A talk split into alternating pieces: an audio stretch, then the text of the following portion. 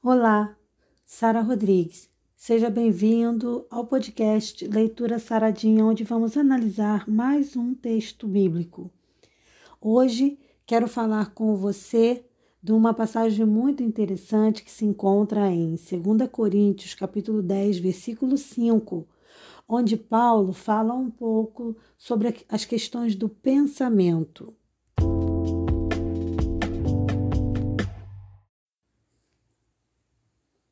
Antes de ler o texto, quero lembrá-lo que, se você não lê um textinho, não tem como ficar saradinho. E o que, que é saradinho? Saradinho espiritual é alguém que cuida da saúde espiritual, buscando diariamente exercitar o seu lado espiritual. Muitas pessoas cuidam do lado físico, mas esquecem de cuidar da saúde espiritual. E você precisa malhar a sua mente, malhar o seu coração para se exercitar nas coisas do alto. Isso é ser um saradinho espiritual.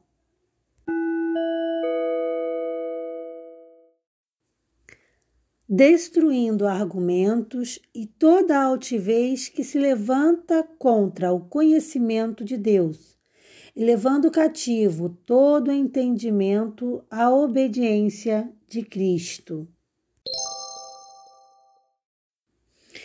Eu escolhi falar com você sobre esse versículo porque experimentei na pele a dificuldade de lutar contra pensamentos que não vêm de Deus.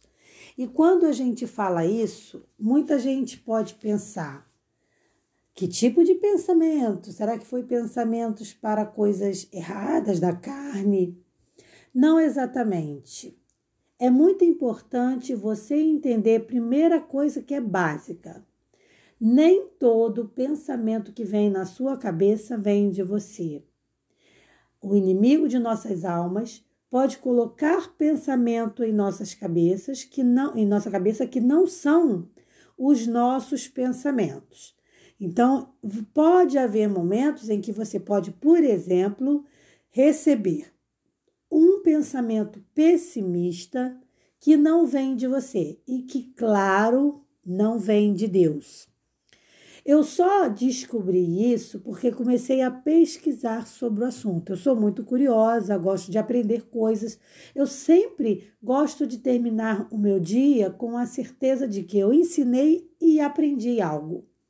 E nas minhas pesquisas, assistindo vídeos e, e, e fazendo pesquisa sobre grandes profissionais da área de psiquiatria, como a doutora Ana Beatriz, como um grande profissional médico também, que eu não lembro o nome dele agora, infelizmente, eu fui percebendo que, ao contrário do que eu pensava, nem todo pensamento que vem à minha cabeça vem de mim mesma. E que nós temos a difícil tarefa aqui de, na verdade, identificar quais são os pensamentos que devem ser valorizados, ignorar determinados pensamentos e lutar com Deus, com a ajuda do Senhor, para que esses pensamentos não voltem. Então você primeiro já tem que ter essa ciência de que nem todo pensamento que vem na sua cabeça vem de você mesmo, tá? Esse é o, é o principal para começar. A gente já tem que entender isso. E nesse texto, Paulo fala que nós temos que destruir o argumento, toda altivez, que se levanta contra o conhecimento de Deus, levando, ou seja, levando cativo, ou seja, colocando como prisioneiro todo o pensamento que não se coloca à disposição de Deus, que luta contra tudo, contra as coisas espirituais que luta contra Deus. Lembra que eu falei que nem todo pensamento vem de Deus? E não vem mesmo. Então a gente tem que ter esse cuidado. Então, assim, o que, que acontece? A nossa fé precisa ser uma fé disciplinada para que a gente não dê brecha para o mal. Então, nosso conhecimento, que seria o que a gente vê, o que a gente ouve, o que a gente dá é, atenção, porque hoje, na questão do, do digital, a atenção tem um valor enorme. Então, tudo que a gente faz tem que estar voltado para as coisas do alto. Então, a gente tem que manter o nosso conhecimento voltado na busca de conhecimento de Deus e ligado a Deus. Por isso, e somente com essa atitude, nós vamos evitar teorias enganosas, filosofias vãs, falsas, coisas malignas, propósitos malignos. Então, vai existir momentos em que vão surgir pensamentos de contenda na sua cabeça? Vai. Pensamentos de vingança? Vai. Pensamentos de raiva, ódio por alguma injustiça? Vai. Mas aí não é Deus quem está colocando isso no seu coração. Então você já tem que ter essa malícia, essa, essa sabedoria, melhor dizendo. Não malícia, sabedoria. De olhar e entender. Isso não está de acordo com a vontade de Deus. Então eu não devo valorizar esse pensamento. Tá? Quem é nascido de Deus mantém o quê? A retidão, não é mesmo? Pelo menos trabalha para se manter reto para Deus tanto no seu interior quanto no seu exterior, para que as pessoas percebam nele uma diferença, percebam que você é uma pessoa de Deus, né? Então, no seu interior, que é a parte que não é visível, que as pessoas não veem, né? E é onde é mais complicado, a atenção tem que ser redobrada.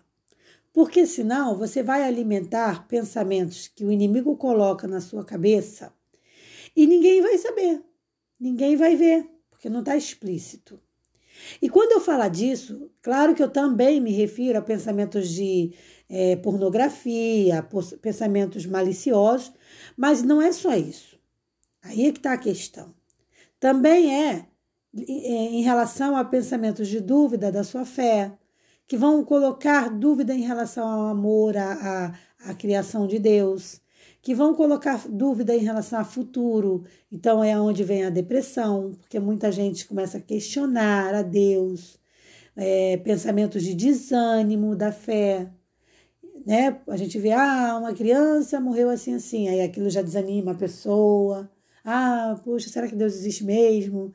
Por que, que ele permitiu que isso acontecesse com essa criança? E a gente, como a gente não tem uma mente infinita como a de Deus, e não estamos preparados para entender as coisas completamente como Deus entende, então o inimigo usa disso para quê? Para enfraquecer a pessoa na fé. E eu estou falando isso para você porque eu sou, eu vivi isso, isso aconteceu comigo. Por isso que eu decidi falar disso para você hoje. Porque eu tive que lutar contra pensamentos negativos, de dúvida, de depressivos. E só assim eu pude entender, buscando conhecimento, eu pude entender que, peraí, esses pensamentos não vêm de mim. Eles não vêm de Deus. Então, nem eu nem Deus estamos colocando esse pensamento na minha cabeça. Então, você precisa, caso esteja passando por isso, ou tenha passado por isso, ou venha a passar por isso, também estar atento, tá?